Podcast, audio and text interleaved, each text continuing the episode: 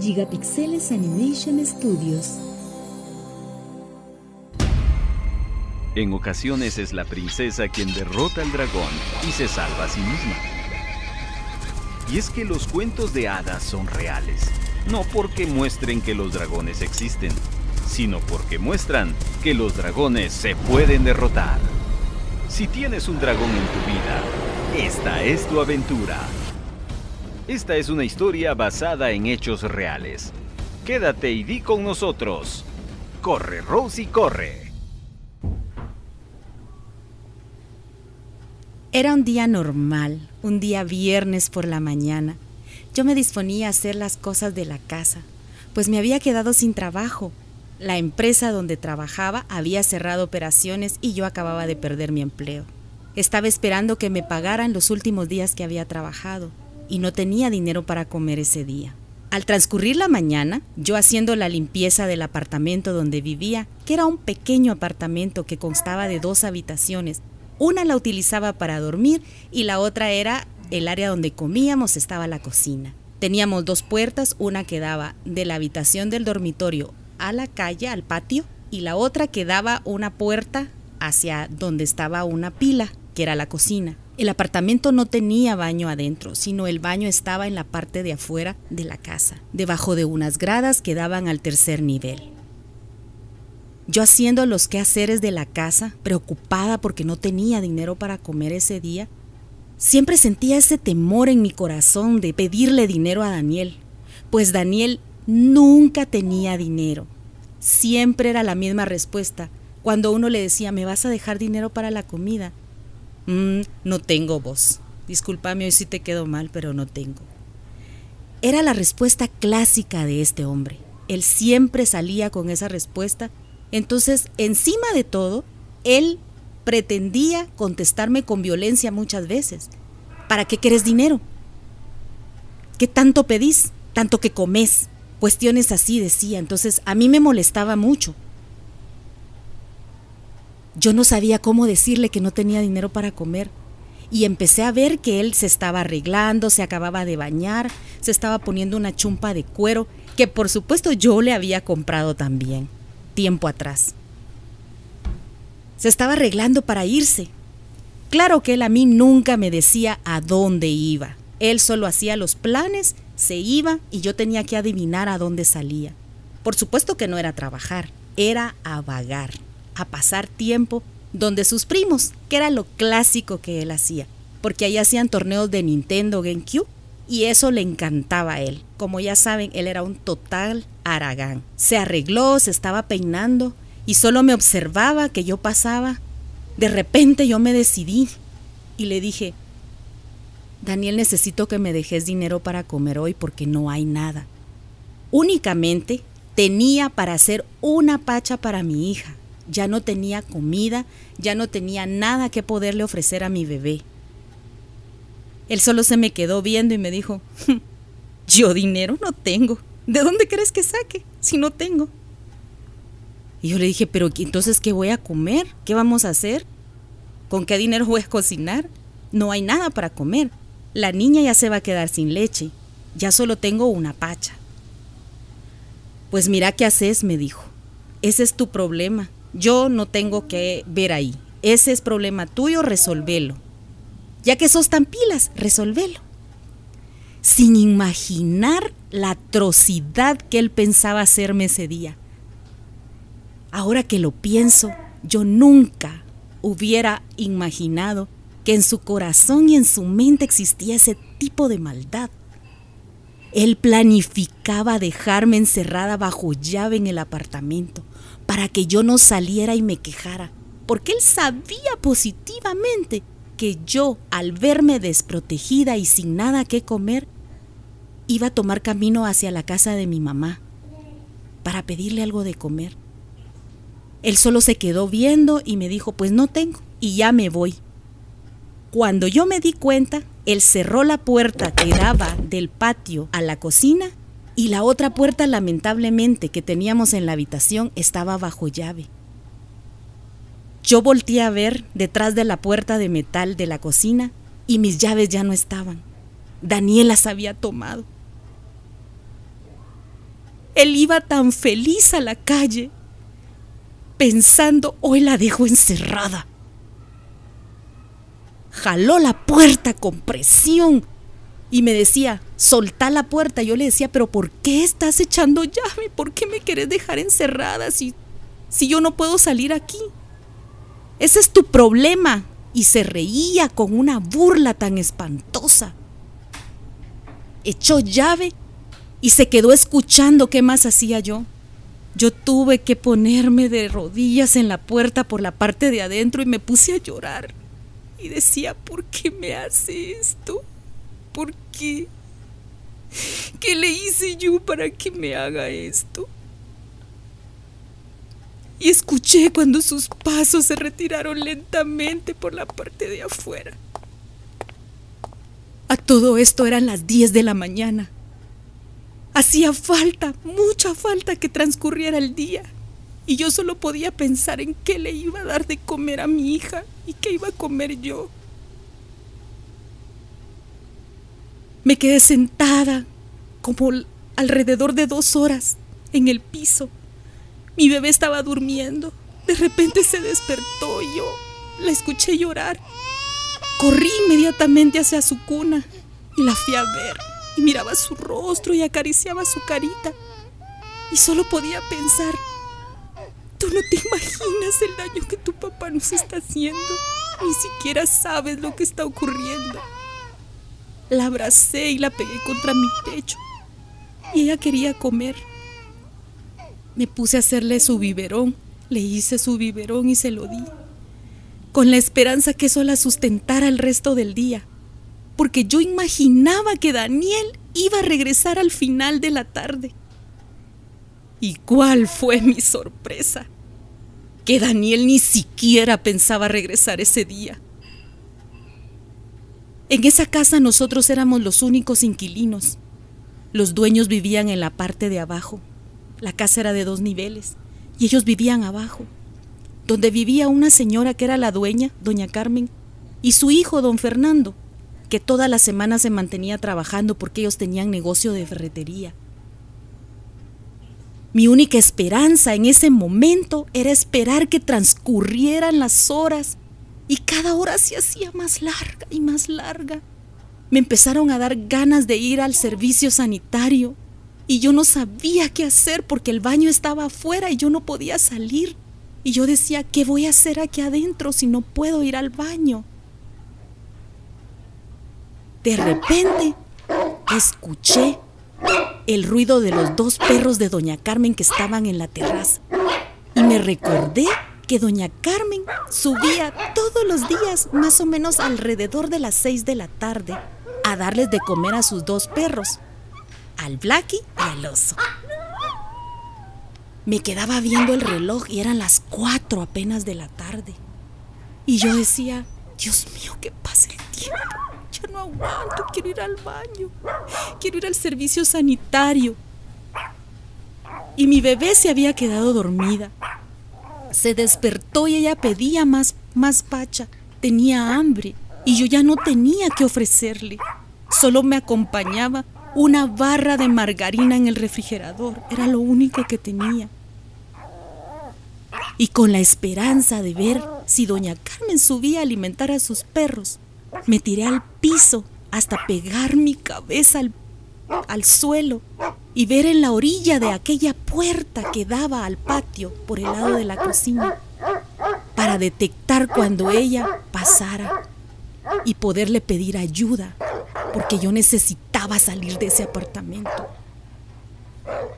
A las seis de la tarde más o menos ella subió y empecé a ver aquella sombra que transcurría y empecé a gritar, Doña Carmen, Doña Carmen, ayúdeme por favor. Y ella se quedó escuchando y no sabía de dónde venía la voz.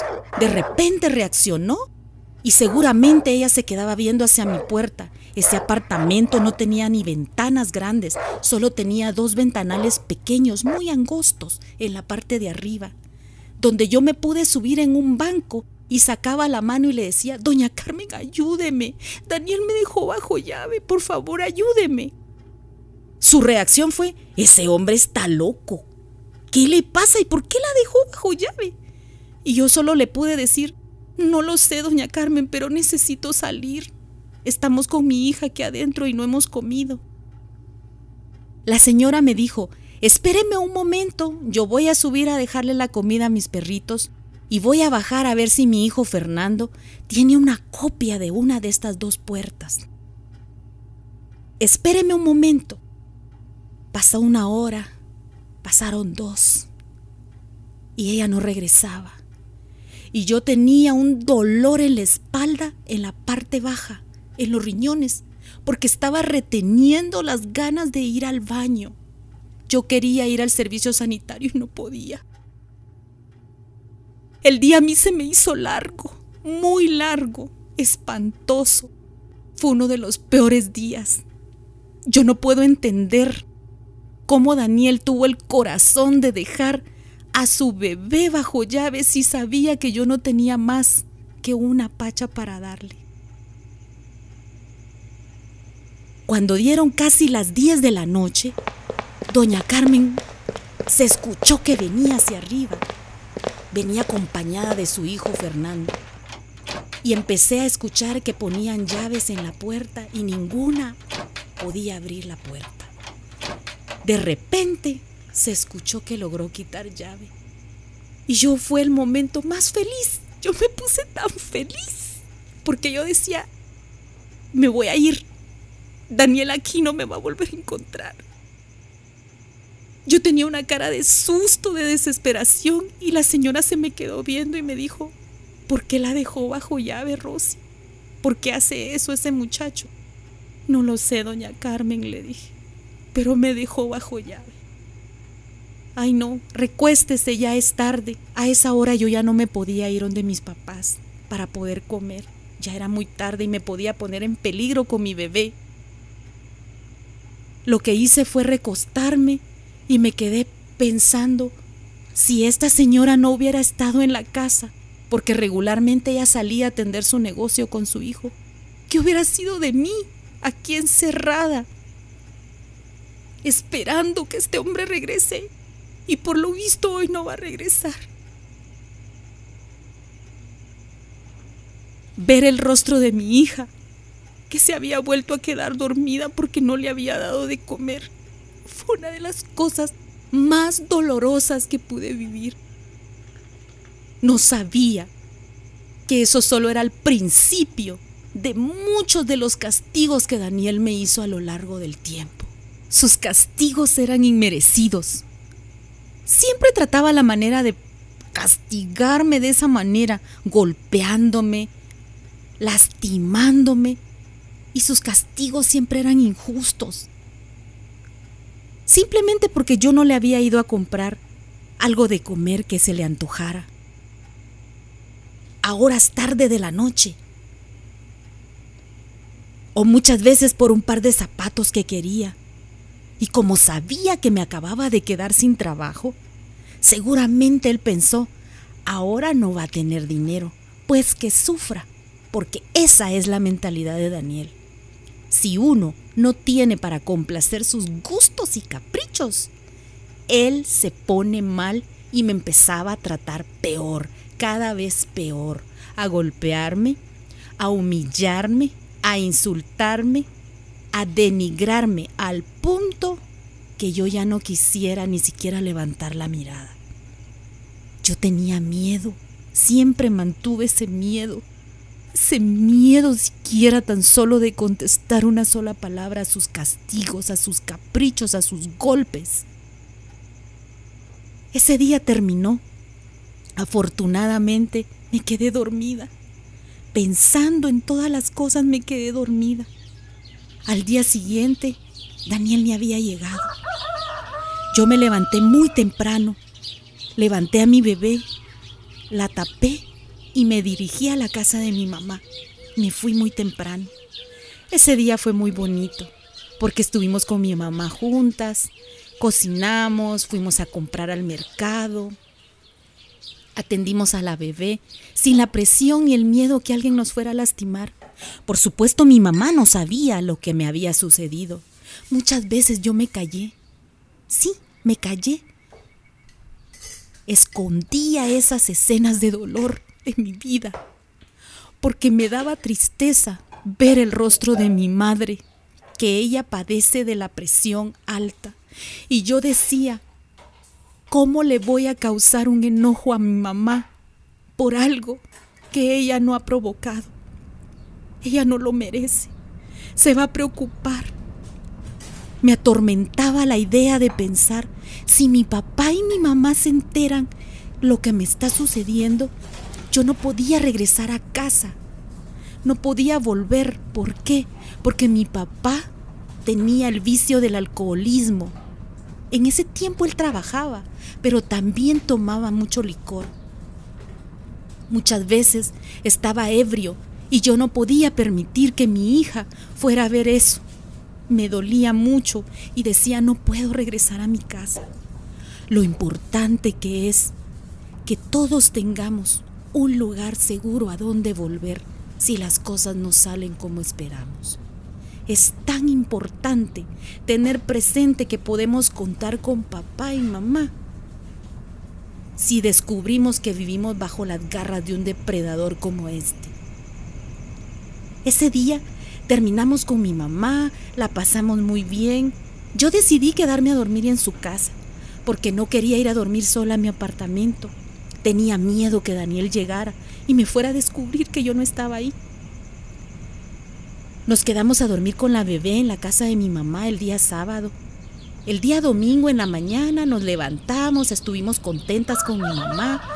Todavía me quedé a cocinar con ella. Ella me dio algunos alimentos para llevármelos a casa y poderlos preparar yo allá. Cuando de repente suena la puerta. Era Daniel. yo decía, Dios mío, este hombre le va a decir a mi mamá que yo no tenía que estar aquí se va a armar un problema. Yo temblaba de miedo. Le fui a abrir la puerta y solo se me quedó viendo porque delante de mi mamá no me pegaba. Delante de mi mamá aparentaba que él era alguien que no era violento. Mi mamá no sabía de eso. De repente le dice mi mamá, ¿apareció usted? le dice. ¿Se fue desde el viernes? y hasta hoy regresó. Ay, sí, es que me quedé con mis primos a jugar un torneo de Nintendo. Y mi mamá solo se le quedó viendo y me miró con unos ojos de... ¿Es en serio que se quedó jugando donde su tía? Yo lo que hice fue que me entré y él iba detrás de mí. Pero como ya era costumbre de Daniel, que con los zapatos que usaba, que eran punta de acero, me daba puntapiés en la parte de atrás de mis pies. Me iba machucando los pies y me lastimaba y me decía, ¿por qué te saliste? Desgraciada, ¿por qué te viniste? Y yo le dije, es que tenía hambre, ¿por qué me dejaste bajo llave? Cállate, mi mamá no sabe nada. No la vayas a enojar. Solo se me quedó viendo y me dijo, arregla la nena y vámonos. Nos fuimos pero yo iba con un temor en mi corazón espantoso, porque yo sabía que al llegar a la casa algo malo iba a pasar. Este hombre me iba a golpear una vez más. Efectivamente, cuando entramos al apartamento, me empujó de la espalda, me tiró a la cama y me agarró del cuello con sus manos sucias y sus uñas largas, porque encima de todo usaba las uñas largas. Me tiró a la cama, me agarró del cuello fuerte y me empezó a apretar el cuello, a apretar a manera de cortarme la respiración. Y yo le decía, pero no me vayas a pegar, no me vayas a pegar, por favor. Cálmate, mira, te voy a explicar. Yo temblaba. No tuvo compasión ni de mi bebé, que estaba llorando porque solo la tiré en la cama. Me arrinconó a la pared y me dijo, ¿por qué te saliste, desgraciada? Ya aquí te dejé, aquí te tenía que encontrar. Yo solo le decía, me estás ahogando, me estás ahogando. Y empecé a toser y a toser. Y yo lloraba porque me ardía el cuello donde él me ensartaba los dedos. De repente me soltó y me dijo, hm, quería ver qué tan inteligente sos para sobrevivir, pero ya veo que te saliste. ¿A quién más le has, dado llave de esta casa? Y me empezó a acusar, horriblemente me acusó. Me decía que tal vez yo le había dado llave a alguien más para poder estar entrando y saliendo. Y yo le dije no, solo pedí ayuda, le pedí ayuda a la dueña de la casa. Necesitaba ir al baño, eso fue todo. Daniel, como muchas veces, solo se me quedó viendo con unos ojos de burla y entre los dientes dijo, pobre estúpida. Acompáñanos el próximo viernes y descubre cómo Rosie derrota a su dragón. Corre, Rosie, corre. Es producido en las instalaciones de Gigapixeles Animation Studios. Locutor comercial Carlos Antizo. Rosie en la voz de Natividad Peck. Productor ejecutivo N.A. Morgram. Guión Melody Morales. Comercialización Fanny Peck. Edición Derek Morsati. Para contactarnos escribe a storyboard.gigapixeles.com. Escribe a nuestro WhatsApp Business 502 41 41 69 22 o búscanos en Facebook como Gigapixeles Animation Studios. Gigapixeles Animation Studios